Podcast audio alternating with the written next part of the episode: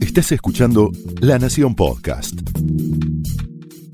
A continuación, Pablo Sirven explora el costado más personal de las figuras más importantes en Hablemos de otra cosa.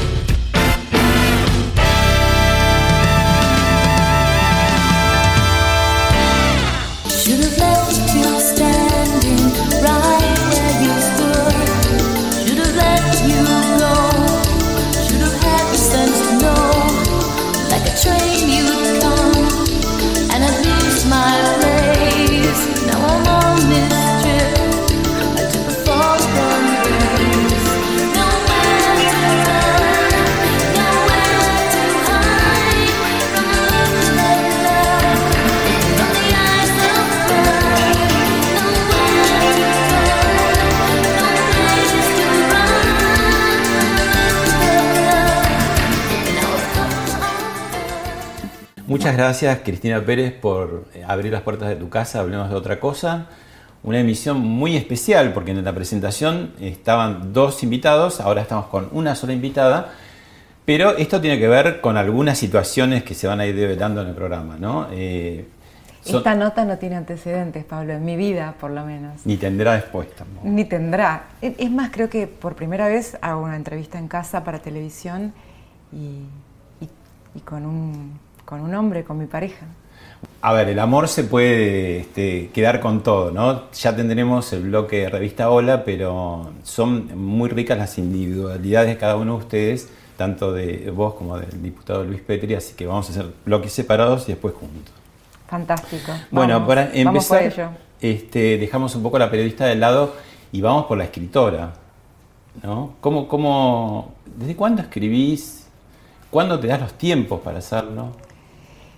Es un camino que por suerte me lleva a la infancia, Pablo, porque yo tuve entre mis manos que eran pequeñitas, porque tenía solo siete años, mis primeros libros de poesía grandes, tapadura, Neruda, Nervo, me los había dado una, de mis abuelas, y empecé a, jugar con las palabras en esa edad en la que para uno todo es juego. Entonces fueron haciéndose la trama de mi vida, de algo lúdico y de algo que me generaba felicidad.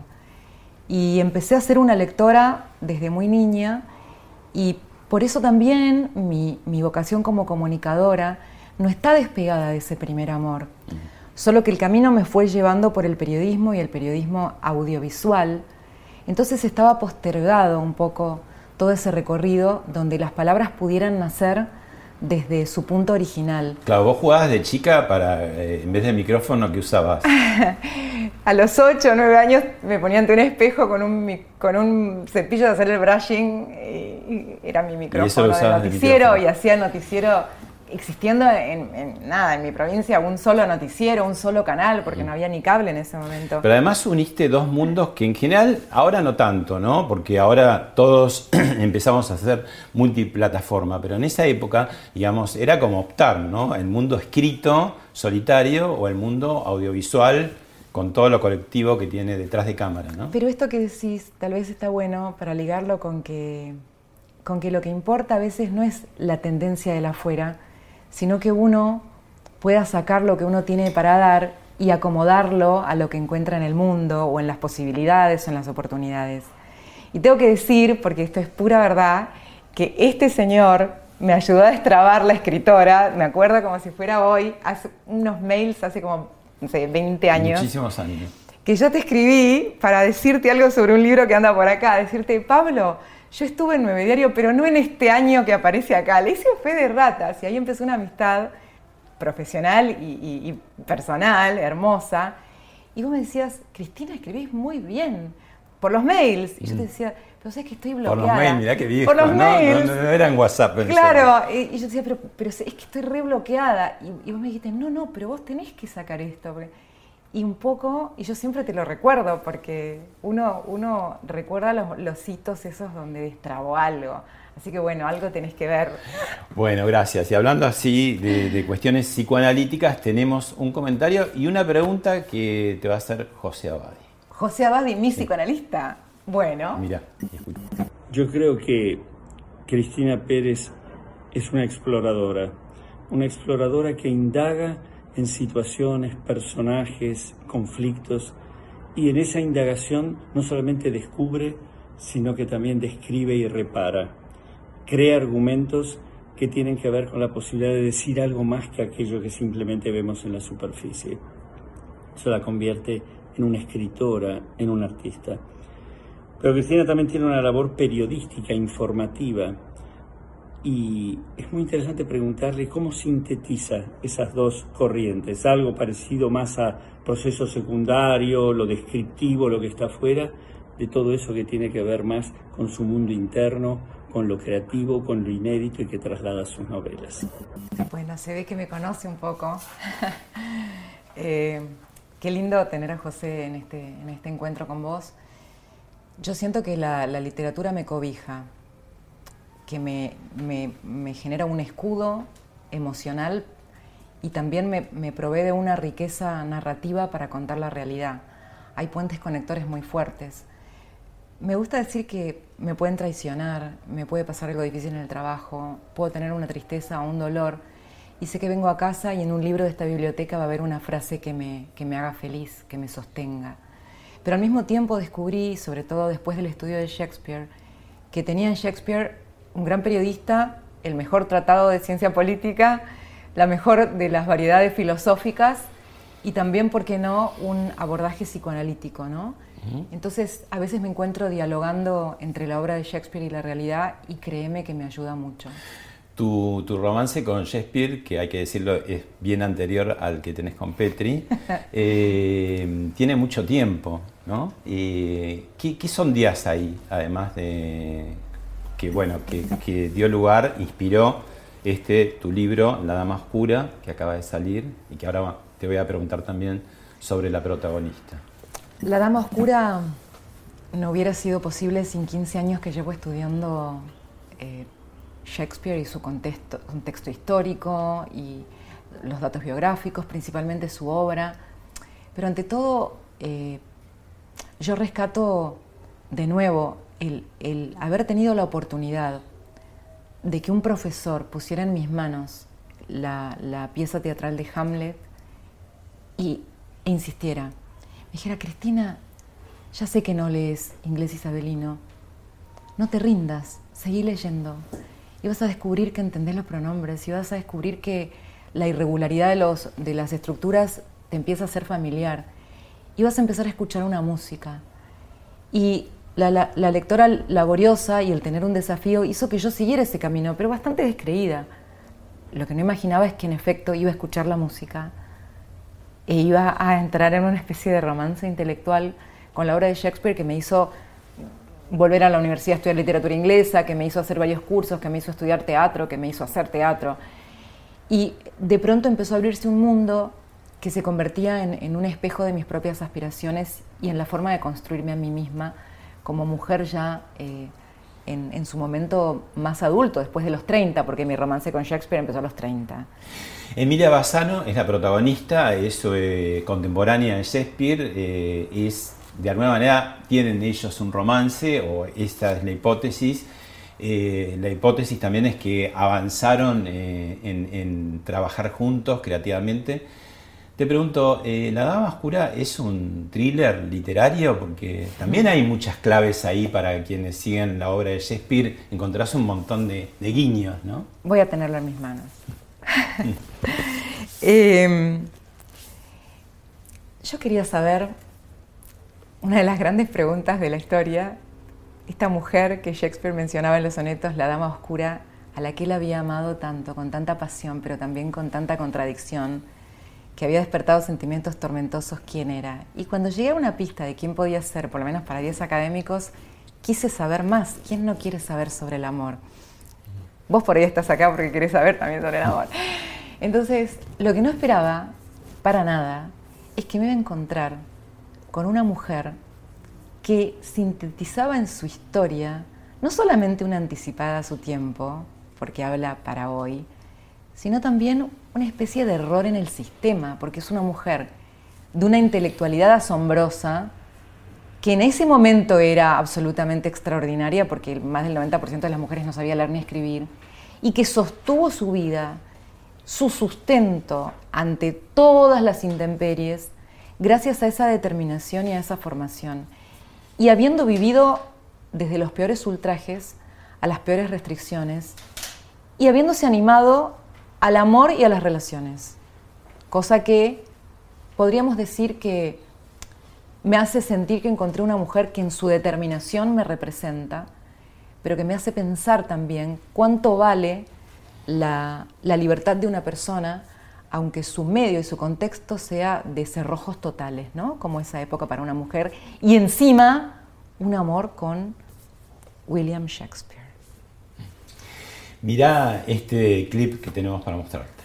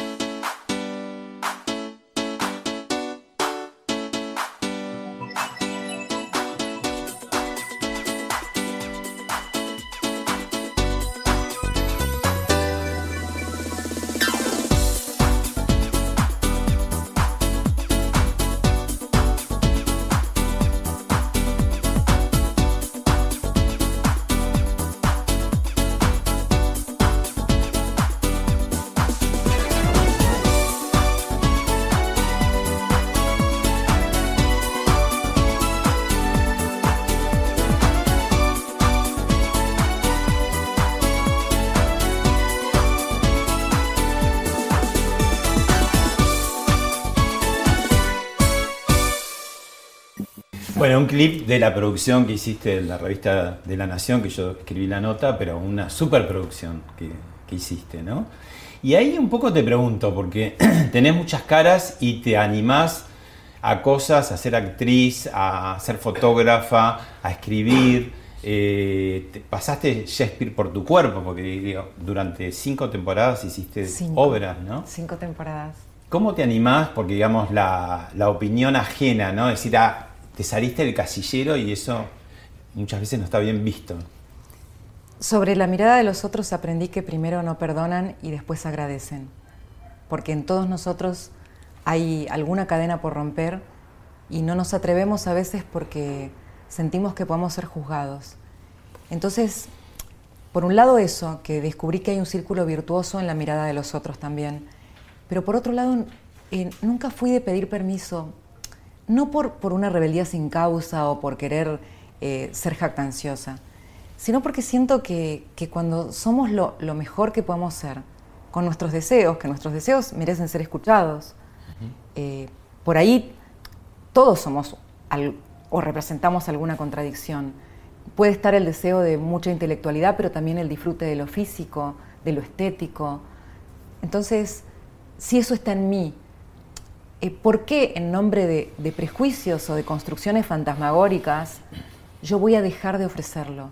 Si al contrario me va a ser más plena, me va a ser más verdadera y va de alguna manera eh, convertir en genuino mi, mensaje de lo que soy hacia los demás. Lo que pasa es que la persona que es exitosa, y vos por cierto lo sos, sos una figura pública y televisiva muy exitosa, cuando toma riesgos, tiene miedo de tomar esos riesgos porque dice, bueno, por ahí se equivoca o se zambulle en, arenas movedizas. Yo preferí elegir cómo contarlo. Mm. Preferí elegir, preferí, preferí eh, buscar mi verdad y ofrecerla también eh, como pudiera a los demás. Porque en definitiva todos somos alguien que está esperando ser comprendido. Y, en definitiva todos tenemos derecho a buscar nuestra felicidad. Entonces creo que ese también es un mensaje que hace bien, ¿no? Eh, sobre todo, siempre pienso en los más jóvenes, que a veces los atan eh, los prejuicios o los mandatos y, está bueno decirles, uno puede ser uno, a la larga te entienden. Vos muy, muy joven eh, dijiste públicamente que no ibas a tener hijos. Y no, lo sabías tampoco, ¿no? Porque el destino puede llevar, pero era una determinación que sonaba rara en esa época y hoy ya no suena tan rara. Es cierto, antes podía ser mirada casi como un monstruo por no querer ser mamá. Yo no lo ponía como un dogma, porque en tanto una mujer puede, tiene la posibilidad de ser madre, elige o no. Lo que sí tenía como, como cierto y como claro en mí es que no tenía la vocación de ser mamá.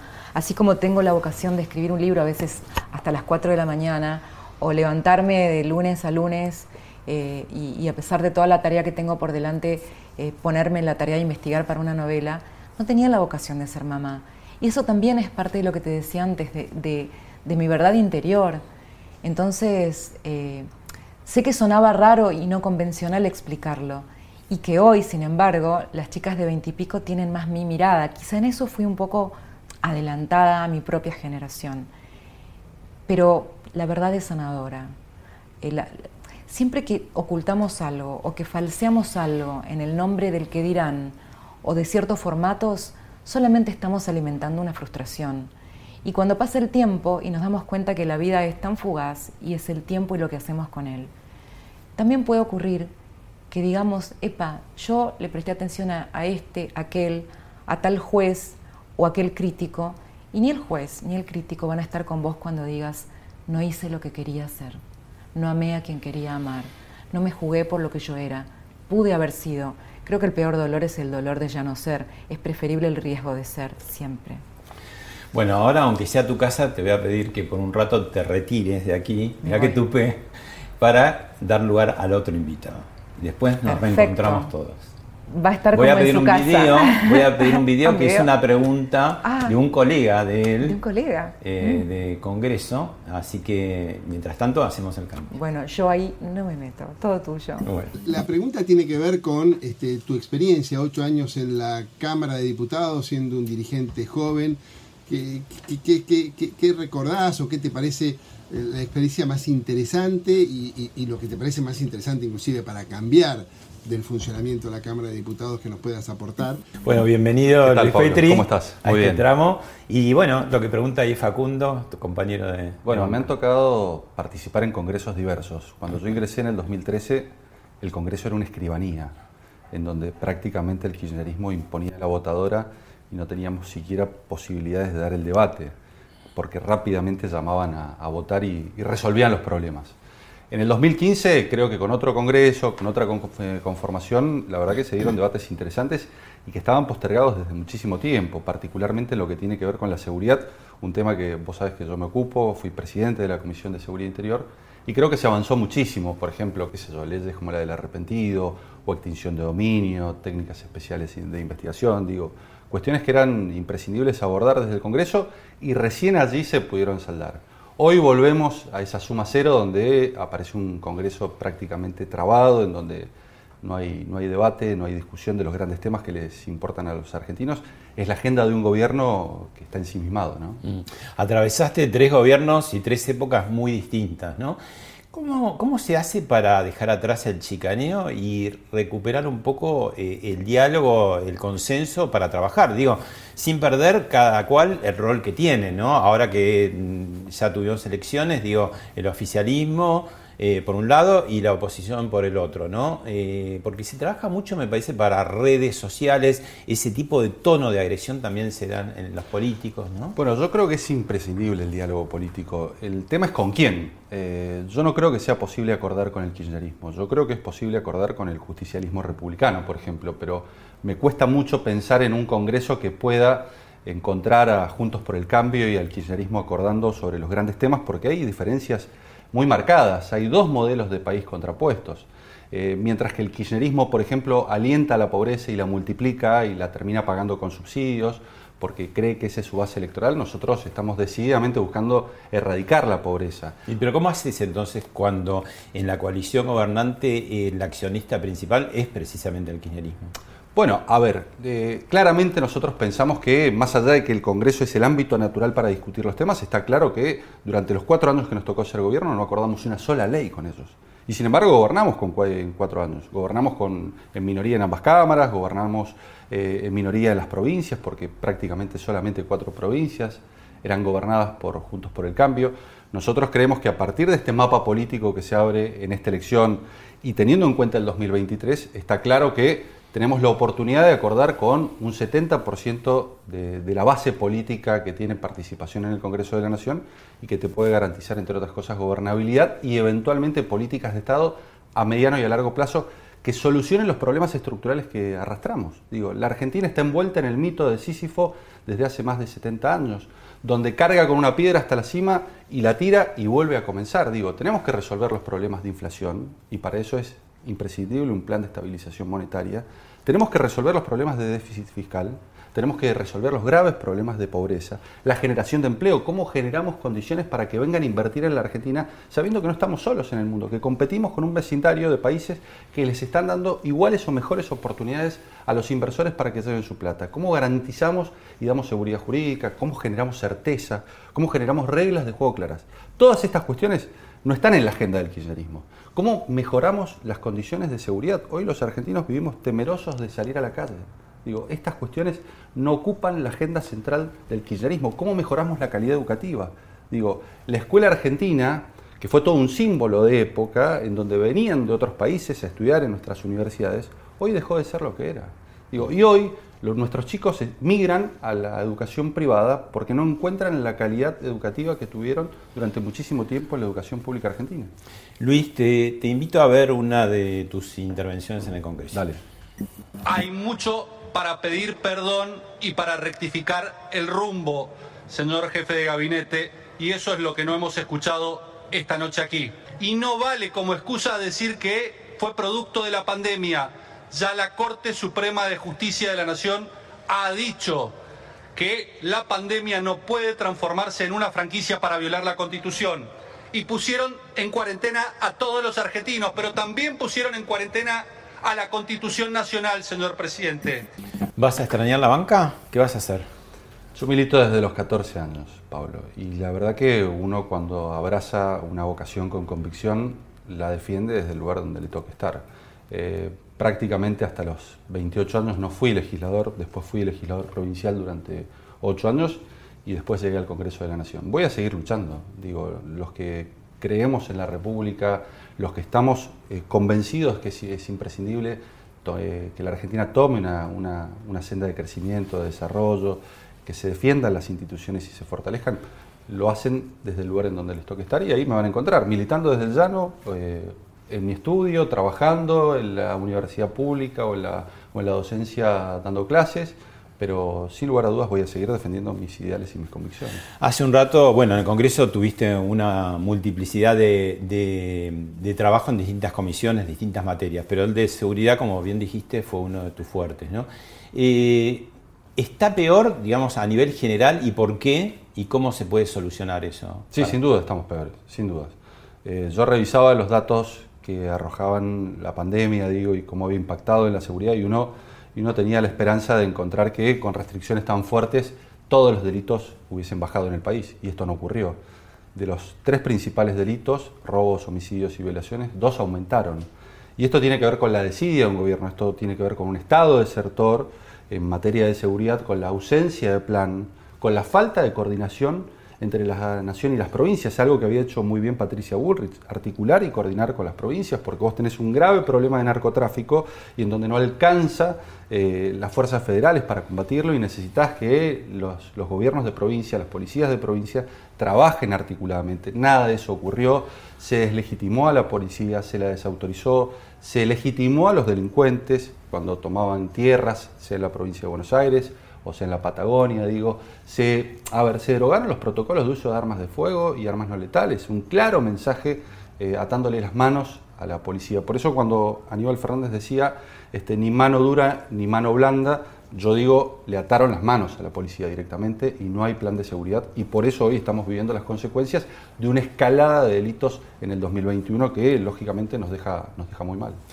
Pasó por, hablemos de otra cosa, Sergio Berni y dijo esto. La provincia de Buenos Aires tiene una enfermedad endémica que es la inseguridad, que también es cierto que viene bajando año tras año. Todos los delitos, todos los delitos, asalto, robo, hurto, bajaron un 24, un 25%. Dice que bajó. Él, él no es espectador, él es protagonista primero, y él habla como, como un opinólogo y es el ministro de Seguridad. Y esto no es así, digo. Y uno cuando revisa y repasa, puede ser que en el 2020, producto del encierro, hayan bajado los principales, el delito de robo, el delito contra la propiedad, pero no así los homicidios, no así las violaciones, digo, aumentaron en la provincia de Buenos Aires como aumentaron prácticamente en casi todo el país, y esto es una realidad incontrastable, digo, y gran parte de los problemas que vive la provincia de Buenos Aires en materia de inseguridad tiene que ver con las desinteligencias que en un primer momento tuvo con el Ministerio de Seguridad de la Nación que encabezaba Frederick y ahora que lo encabeza Aníbal Fernández. Digo, no hay articulación, no hay coordinación, no hay plan de seguridad. Se le amotinaron los policías a Bernie. Digo, y, uno no ve que en definitiva existan respuestas que salgan a combatir el problema. Al contrario, ve que lo terminan agravando, porque cuando se sueltan presos, con la excusa de la pandemia, y se soltaron más de 6.000, Pablo, porque cuando uno revisa las estadísticas penitenciarias, del 2019, la población penitenciaria nacional era de 102.000 personas privadas de la libertad y al año siguiente, con pandemia, pasaron a 96.000. Quiere decir que hubo un plan sistemático de liberación de presos que termina incidiendo e impactando en la inseguridad que vivimos todos los días, particularmente en los delitos contra la propiedad. Ya vamos a ver en las, en las encuestas y en, y en las cifras del año 2021 cómo todos los delitos crecieron, producto de la falta de una política clara para combatir a los delincuentes y para proteger a la sociedad y fundamentalmente a las víctimas. Sos de Mendoza y la actividad principal de Mendoza es la vitivinícola. Hay una intervención tuya en el Congreso que vamos a ver. Bien, se ha dicho aquí que la República Argentina es el quinto exportador de vinos y el primer exportador de mostos y que mi provincia, Mendoza, representa nada más y nada menos que el 70% de las hectáreas cultivadas, con lo cual sabemos que esta nave insignia que tiene la República Argentina, que este emblema que nos representa en el mundo, se asienta en última instancia en ese contratista de viña, en ese obrero de viña, en ese obrero al día que trabaja a sol y sombra y que compromete su, su físico a la hora de hacerlo. ¿Cómo estamos a nivel mundial eh, con los vinos? ¿no? Bueno, el vino argentino es conocido en el mundo, pero tiene también competidores. Yo lo decía, sí, yo lo decía recién ahí en el, video. Argentina está muy bien. Eh, la verdad que la tecnificación de la industria ha generado que Mendoza, pero no solamente Mendoza, ya hay más de 17 provincias que producen vino en la República Argentina. Claro está, no a los volúmenes de Mendoza que eh, produce el 70% de los vinos. Este, pero ha llevado a que sea no solamente la nave insignia, el Malbec de Mendoza, sino de toda la Argentina, digo. Y a mí me toca muy de cerca porque yo nací en una finca. Digo, nací en la finca de mi abuelo, estuve hasta los tres años allí y toda mi infancia la pasé en, una finca en Alto Salvador, en Mendoza, y por eso conozco mucho la actividad y creo que eh, tiene mucho más para dar. Me parece que si nosotros somos capaces de, de mejorar este, la eficiencia en el riego, porque claramente las hectáreas cultivadas dependen fundamentalmente del agua. Este, claramente Mendoza y toda la Argentina eh, tiene mucho para crecer en materia vitivinícola y, la verdad que es un orgullo para, Mendoza y para los mendocinos, pero también para la República Argentina. Yo te saqué el tema del vino, pero no voy a expoliar el próximo bloque, pero ya van a ver este, los televidentes porque... Tiene un porqué. Tiene un porqué, tiene un porqué. Eh, Tema, dos leyes eh, muy controvertidas eh, que no resultaron o no están resultando, principalmente eh, ley de alquileres y teletrabajo, que también quedó ahí mucho como no quedaron conformes, ¿no? ¿Qué pasó con eso? Bueno, me parece que es, una ley que tuvo buenas intenciones, pero de buenas intenciones la ley de alquileres este, está plagado del infierno. Entonces, me parece que es imprescindible que el futuro Congreso la rediscuta para garantizar que existan viviendas en alquiler y que los precios sean razonables.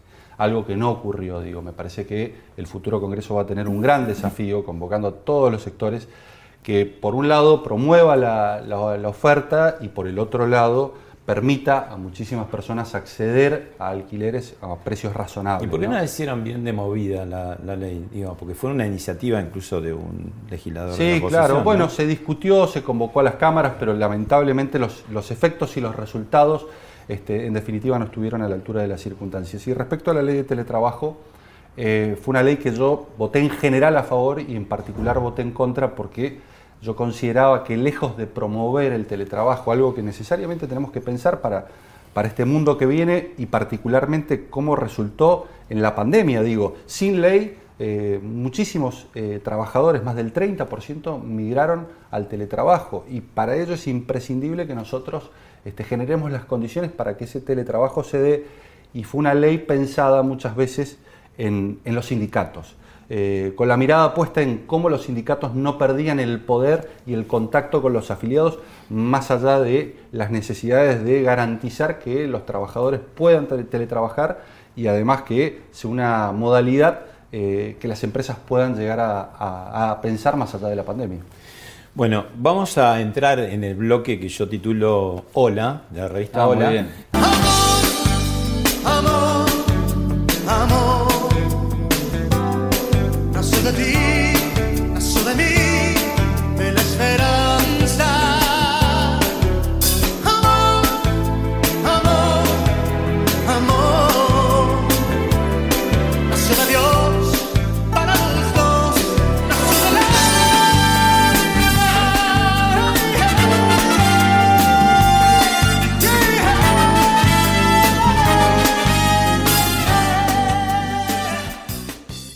Bueno, chicos, hagan lo que quieran, bésense, cuenten todo. Eh, Cris, te, conducí esta parte. Estaba pensando que es la primera vez por ahí que la gente, después de mucho tiempo, me ve con, otra persona al lado.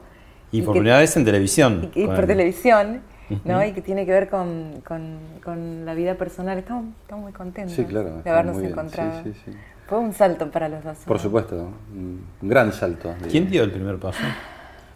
Creo que la vida guionó, la vida guionó por nosotros porque no... Se fueron dando naturalmente, fue, fue espontáneo. o sea, la verdad que... Fue una larga conversación. La gente me dice, pero vos lo entrevistaste y, yo lo entrevisté por radio. Y de, esa entrevista lo que me pasó, para ser, bueno, seamos sinceros, que a mí me gustó cómo hablaba. Pero punto, porque era radio, me gustó cómo hablaba. Entonces yo posteo las notas que hago en la radio entonces cuando fui a postearla y busqué su usuario, dije, ay, qué bombón. no se lo dije a él. Bueno, pero quedó, no se lo dije, pero quedó ahí. Entonces cuando él me agradeció la nota, yo le agradecí la nota. Sí, se han acortado mucho los tiempos, si me lo Súper, claro, no le dije nada.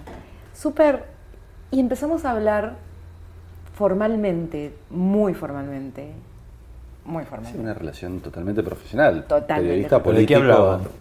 No, bueno, de coyuntura o eventualmente después avanzamos no, lo primero, lo primero fue, claro, lo primero fue... Vinos, era este, el tema que yo sé que vinos es la palabra detonante. Claro, porque, porque yo le agradecí la nota y me dice, no, y vos, vos qué haces tarde el programa y no sé qué, sí, le digo, pero lo hago en mi casa y con una copita de vino. Y empezó, ah, ¿y, y, qué, qué, vino? No sé qué, empezamos a hablar de la cepa. Y, no, me gusta el Cabernet Franc. Empezamos a hablar, pero muy tranquilo empezó todo. Lo que pasa es que el otro día estuvimos revisando ese primer intercambio y yo creo que en medio de toda esa formalidad ya estaba todo lo que informaba cuántas cosas teníamos en común. Sí, claro. Había que comprobarlo nada más, había que, había que vivirlo. Fue como un ejercicio que hicimos muy impresionante. Y entonces, ¿quién invitó a quién a tomar una copa? Yo, yo, yo, yo invité, yo, yo invité. A tomar una copa de vino. claro, pero mucho tiempo después. Este, esto, a ver, hubo todo un proceso de, de conquista también, porque si se quiere para llegar a una copa de vino. El Cabernet Franc estuvo en las barricas de roble esperándose. esperando su tiempo. Y hubo ahí, un, a, la hora de irse, un, abrazo. ¿Qué pasó? No, en realidad... A la hora de llegar. a la hora de llegar. Ah, habíamos hablado tanto que, bueno, cuando nos vimos solamente este, directamente nos abrazamos. un fuerte abrazo. Habíamos hablado mucho. Y, y yo estaba, la verdad que estaba nerviosa porque estaba nerviosa. O sea, yo que soy tan segura, estaba nerviosa. Me, sentía como, no estaba en mi, en mi terreno de confort. Eh, y me acuerdo que, bueno, cuando, cuando llegó Luis, eh, apenas podía sostener la mirada, es una situación rara en mí. Y nos dimos un abrazo y nos quedamos ahí abrazados. Sí, claro. Bueno, pero tenemos tantas cosas que compartimos que la verdad que es, tan bonito, ¿no? Contame, Luis, eh, ¿cómo es ese cruce de mundos? ¿no? Porque el periodismo y la política, a ver, podemos decir que son como primos hermanos, bien avenidos, mal avenidos, nos necesitamos mutuamente, este, pero al mismo tiempo nos desconfiamos, ¿no? ¿Qué pasa cuando un político y una periodista eh, conocidos, cómo, cómo se ¿Qué, tipo de prevenciones o prejuicios dijiste, uy, en la que me meto? Vos también. Bueno, existen los prejuicios, pero, pero con respeto creo que todo se, resuelve. Digo, con profundo respeto por lo que Cristina hace en, su tarea profesional todos los días, tanto en el noticiero como en la radio, y ella respetando mis intervenciones políticas. Digo, no intentamos interferir sobre la vida profesional del otro, sino al contrario, empujar la vida del otro. Y hay algo que también es súper interesante. Yo creo que nosotros estamos acá hoy juntos hablando con vos y compartiendo esto con la gente que nos mira. Primero porque hay un nosotros. Porque hay un nosotros que tiene que ver con dos personas que individualmente comunican muchas cosas, la gente nos conoce, pero que también estamos construyendo un camino juntos. Y, también le ofrecemos a, la gente en, nuestros distintos roles esta verdad que, somos hoy, ¿no? Y que, y que por lo menos eh, nos tiene muy plenos. Y en lo profesional las aguas no se, no se mezclan. Yo creo que si uno es honesto, y, yo soy una persona que la gente me conoce, primero que pienso por mí misma, que no, que no me influye nadie en lo que pienso, de hecho mi compañero de noticias durante 20 años piensa totalmente distinto a mí un montón de cosas, y eso no ha, no ha nublado la idea de pareja, ni la idea de autonomía de cada uno, y que un poco porque la mujer tiene que explicar si no piensa porque está al lado de tal hombre, ¿no? Eso es un poco, un poco digamos, este prejuicioso de género ya. Machista. No, no, no sé, pero me parece un poco injusto, pero me gusta explicarlo porque aprendemos todos. Y después lo otro, que por lo que hacemos nos comprendemos muchas dinámicas de vida que una persona que no está en este mundo no se la comprendería. ¿no? Sí, claro, pues tenemos vidas muy parecidas en cuanto a los tiempos, agendas caóticas, digo que claramente este, en este caso se da con muchísima naturalidad, pero muchas veces plantea un desafío en cualquier país. Yo ahora voy, a Mendoza tres meses en un mes ya. ¿Y cómo fue esa llegada a Mendoza, de presentar ¿no? a la Que cuente él. No, fue fantástico, porque bueno, yo tengo mi familia allá, tengo mi hijo. Eh, ¿Tu hijo qué edad tiene? Mi hijo tiene 14, Julián, entonces bueno, eh, suponía todo un desafío, pero lo hicimos con total normalidad. ¿Cómo, cómo ha sido esta relación? Digo, eh, la naturalidad, la espontaneidad, la normalidad creo que paga y, más en una relación como la nuestra. Entonces... Sí, como que todo súper fluido. El, único momento menos fluido que tuvimos fue hace unas noches que él me había cocinado un risotto porque cocina muy bien. Entonces nos íbamos a dormir y yo le digo, para, voy a buscar agua para tener en el cuarto a la noche. Entonces me demoré. me son las cosas que pasan.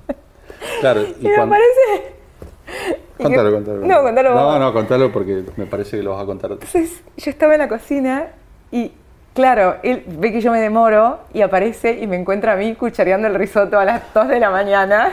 Para mí fue una satisfacción, que se lo decía, pero ella con cara sorprendida de, haber sido atrapada este, con el cucharón en mano. y en mano. ir a dormir, elijo risotto. Claro, ella estaba con el risotto, el cucharón del risotto. en la cocina, a mí me encanta la cocina. Obviamente mi respuesta fue no, estaba guardándolo para, para frizarlo.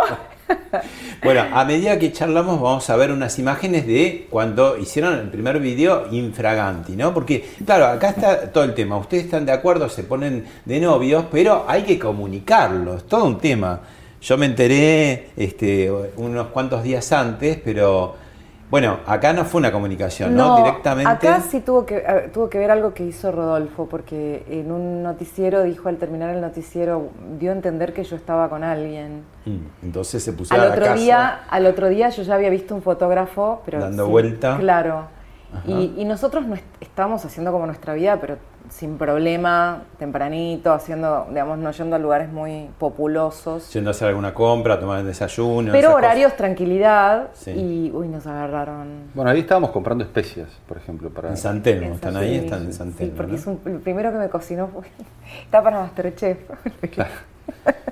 lo primero que me cocinó fue un pollo al curry, compramos el curry ahí en, el, lo de los chicos estos de, de, de, un, un puestito de especias en el mercado de San Telmo. Bueno, y a medida que se conoció esto, explotaron seguramente tu celular, habrás tenido que apagarlo porque eran las demandas y demandas, y vos empezaste a producir algunas fotos como a decir, bueno, está, blanqueemos, ¿no? De una vez. ¿Cómo fue eso? En realidad, eh, la primera persona de los medios a la que le conté fuiste vos. Te dije, mirá, estoy en una relación, pero no lo quiero contar. Ahora me van a echar porque yo no lo conté, ¿viste? no, pero. No tuve la primicia pública, digamos, me la guardé. No, no te van a echar porque, porque entonces tú fuiste vos y yo te dije, pero no lo quiero contar todavía. Este, y como estábamos por hacer una nota para La Nación. Para la revista La Nación. Estábamos, teníamos intereses comunes de claro, yo te dije, mira, te dije, mira, te doy, si querés te doy un, par de fotos para que en ese momento que la nota salía. salía, pero como en un mes, y nos explotó el nos explotó lo de que nos encontraron y ya era imparable, ya no lo pudimos controlar. Sí, claro, bueno, una vez que se hizo público, bueno. A ver, vos... Eh, Él para mí fue más fuerte. Por eso te digo, Cristina está en una vidriera desde hace muchísimos años y maneja eso. Vos también tenés tu vidriera, pero es una vidriera más acotada, más sectorizada hacia lo, político. ¿Qué pasó en tu mundo? No, bueno, lógicamente una convulsión, porque yo voy a programas, aparezco en medios desde hace mucho tiempo, pero lógicamente... este fue todo un desafío lidiar con otro tipo de exposición. Digamos la, la, verdad, la política argentina, que sí es muy machista, es muy machista, debe haber dicho, qué campeón. No, bueno, seguramente, seguramente. Este, Cristina es una gran mujer, divina, hermosa, eh, todo el mundo la aprecia, le tiene un, respeto enorme. Entonces, claro, todo el mundo me lo Mirá que contesta políticamente, ¿viste? Todo el mundo me lo festejaba, no, no. Este, ¿Y a vos qué te pasó? Desde la política pasaba eso. No, todo lo que recibí eh, de, los que, la verdad que del ámbito político eh, me llené de orgullo porque me decían, la gente de su espacio político me decía, es lo mejor de nosotros, así cosas así súper fuertes y siempre con, respeto y con valoración de él. Y la gente que no lo conocía de la política y que lo veía me decían, pero qué bombonazo, ¿de dónde, dónde lo encontraste? Ahora, del lado oficialista, muchos pueden decir o deducir, ah, con razón, Cristina es crítica porque... ¿Qué hacemos con eso? Con esa parte? Con mi historia... Mi historia es la misma siempre. Yo siempre fui como soy y pensé como pienso. Antes de que asumiera su primer mandato como, como legislador Luis, con lo cual, eh, con la verdad no ofendo ni temo, siempre. Eh, y volvemos a lo mismo, ¿no? Aparte, la verdad que si yo tuviera que entrevistarlo a él, sería la más dura de las entrevistadoras. Mm. Con lo cual, eso también lo sabe. Sí, claro no, por eso, tiene doble control ahora. Lo controla la ciudadanía y lo controlo yo. Así énfasis en el respeto, cada cual en sus profesiones, desarrollándolas de la mejor manera posible y con el apoyo del otro, pero sin interferir, digo, me parece que buscamos acompañarnos y complementarnos. Y estamos re felices. A ver, eh, vos me conoces, Pablo, yo soy un bicho de ciudad. Y sin embargo, eh, acompañarlo a él, a su tierra, que yo sé que es parte fundamental de su mundo, porque la ama, eh, yo también hacer mi, dislocarme de mi espacio de confort, integrarnos. Eso primero, si no hay amor, no lo, no, lo haces. Y segundo, que también lo que sentimos es como que, como que nos, va apareciendo el, futuro en, ganas de hacer cosas juntos. Y eso no tiene precio. Sobre todo, es tan importante sentirse amado y amar. Para mí es fundamental. Y yo anhelaba eh, esto que tenemos. Es, para mí es como lo que nos pasa, es como un sueño, yo se lo dije, se lo digo siempre a él, una relación como la que tenemos nosotros es lo que yo siempre soñé y, por momentos ya un poco había dicho, bueno, tal vez no se va a dar una relación de esta manera. Y se dio. Entonces, eh, es como un milagro. Tengo una segunda parte de Facundo Suárez Lastra, ahora con algo para los dos. No puedo creer.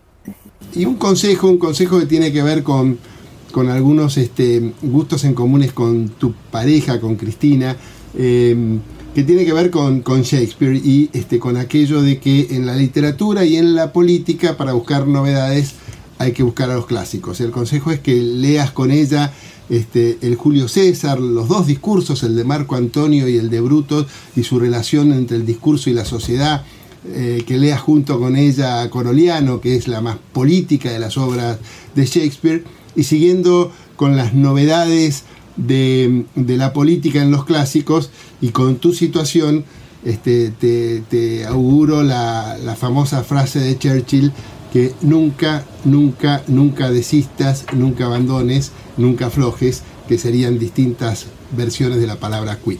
Te mando un abrazo grande. Bueno, les dio otra eh, tarea para el hogar. Sí, claro, nos recomendó la lectura. Bueno, está muy bien. Pero eh, aparte acaba de, o sea, en una de aquellas charlas que nosotros tuvimos también hablamos de, Churchill. Mm. Y me acuerdo que yo sí, claro. le, y, le, y, le respondía algo que él me había contado de Churchill con esa frase que usó Facundo. Y lo otro ya un poco lo hicimos, ¿no? Estuvimos viendo, justo estuvimos, el otro día estuvimos repasando Julio César, pero mira vos. Bien, y, hay que volver a los clásicos, inevitablemente. Digo, Aristóteles, Platón también, digo, me parece que son este, personas que marcaron y siguen marcando la, política y la forma de hacer política, sin lugar a dudas. ¿Qué, recomendaciones mutuas se dan eh, ahora que están observando más en detalle y mucho más cerca el oficio eh, y la profesión de cada uno? ¿no? ¿Qué, ves vos de la política y qué le recomendarías? ¿Y qué ves vos del periodismo? ¿Y qué, consejo, qué sugerencia le das? A mí hay algo que me, emocionó siempre de Luis desde que empezamos a hablar es que tiene una vocación eh, muy profunda en su corazón por la política. Eh, y, yo le dije que era importante que, todo ese bagaje humano que él tiene de tanto amor por, por, una vocación que abraza desde casi niño, que también lo tenía que transmitir y no tenía que tener miedo de las emociones.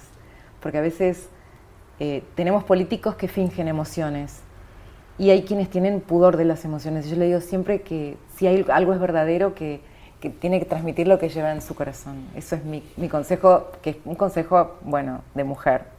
Sí, claro, siempre, siempre hace hincapié en eso. ¿Y vos, Luis, hacia ella, periodista? No, no un consejo, sino lo que siempre me llamó la atención en, en su faz profesional es la autenticidad y la sinceridad. Digo, es una persona totalmente transparente y que puede transmitir esa, esa transparencia y que uno la visualiza en su mensaje y por eso creo que tiene el éxito y el reconocimiento de la gente, porque es la misma cuando comunica en la pantalla que cuando llega a casa o, cuando tiene que hablar por la radio. Digo, no hay, no, no hay dobles mensajes ni dobleces en su personalidad. Y él me aguanta los horarios también, locos. Porque... Sí, sí, no hay dobleces.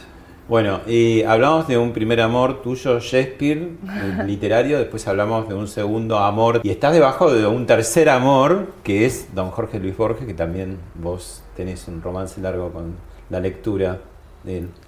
Tengo varios contendientes, ¿verdad? bueno, dice Borges, estar enamorado es descubrir que una persona es única, ¿no?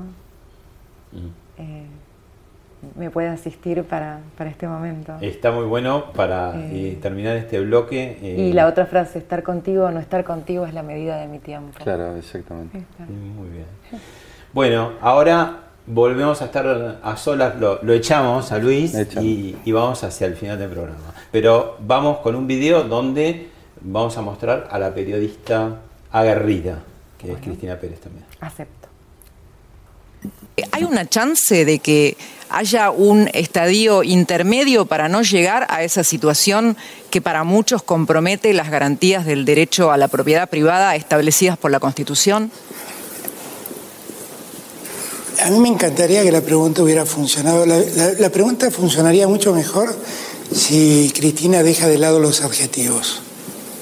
La periodista soy yo, usted es el presidente, disculpe, pero tengo derecho a expresarla como me parezca. yo diría que Cristina tiene preso al país para no ir presa ella.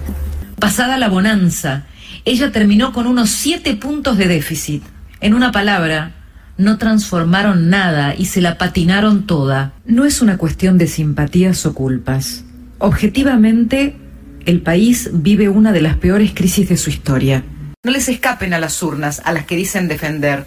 Esta noche, señores del Gobierno Nacional, se parece más a los dictadores que tantos dicen aberrar. Bueno, antes que me comentes esto, ¿dónde estamos exactamente?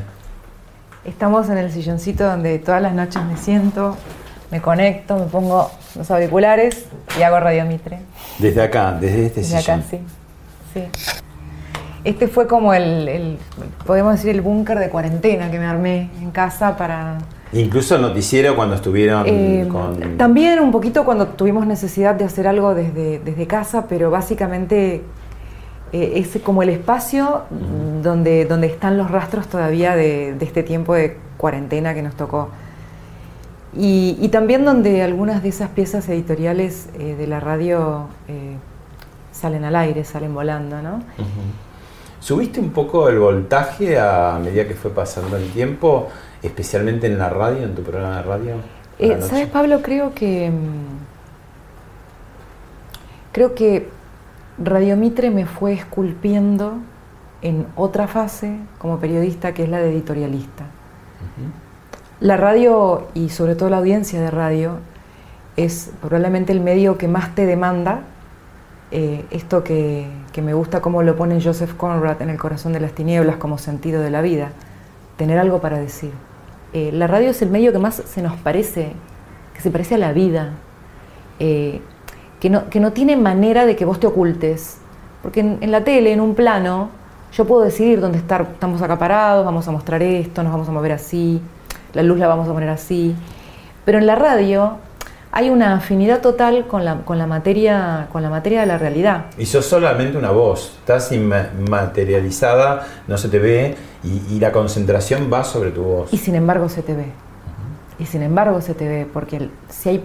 Más profundamente. Claro, porque si, porque si hay pausas de incoherencia entre algo que vos dijiste algo que vos supuestamente sos, se nota. Te voy a proponer una pausa y te dejo picando una pregunta, ¿no? Este, Viste que en esta campaña que acaba de pasar, dos periodistas dieron el paso, cruzaron de vereda, ¿no? Martín Tetaz y Carolina Lozada.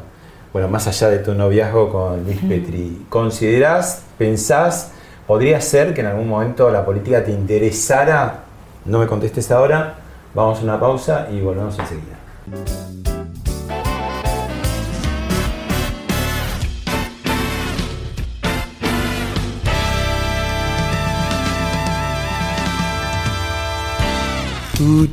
Ambition and loves to live in the sun. Seeking the food he eats and pleased with what he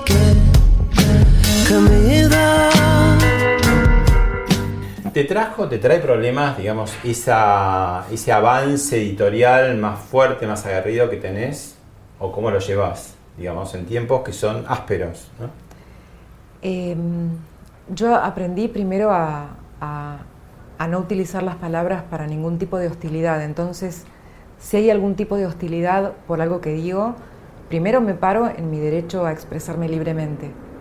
Segundo, en que mi trabajo como periodista no está eh, afincado en, mis derechos personales, sino en el derecho de la gente a estar informada. Y tercero, que no uso las palabras para, para fines violentos. Entonces, eh, no entro en ningún tipo de cruce violento. Y, no, y no acepto ninguna, eh, ninguna limitación autoritaria a mi trabajo. Aprendí a, aguantar las consecuencias en caso de que eso existiera, pero no, pero no les doy ninguna cabida. Mm. Porque sé que, tengo derecho a, expresarme libremente y que la audiencia lo reclama y que la audiencia también es mi, mi garantía, además de la Constitución.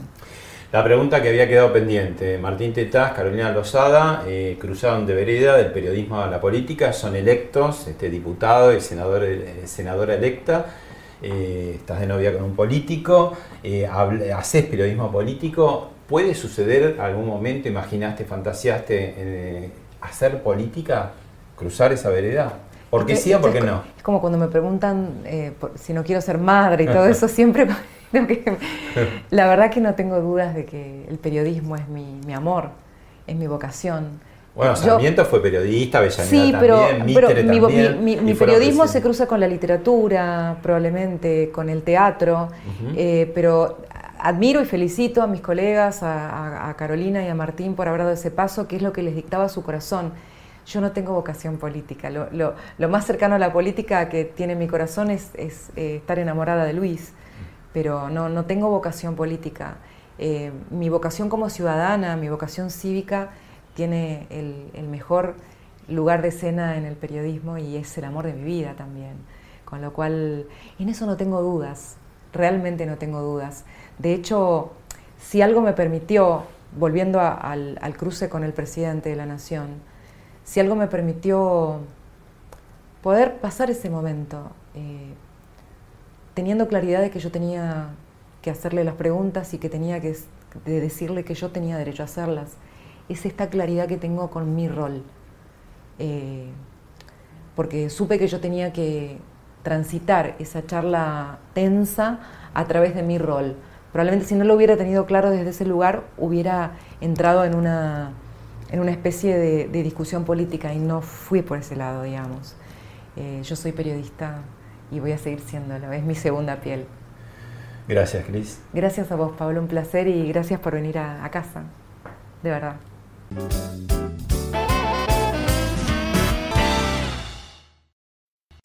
Esto fue Hablemos de otra cosa con Pablo Sirven, un podcast exclusivo de la Nación. Escucha todos los programas de La Nación Podcast en www.lanacion.com.ar. Suscríbete para no perderte ningún episodio. Estamos en Spotify, Apple Podcast, Google Podcast y en tu reproductor de podcast favorito. Seguí escuchando La Nación Podcast.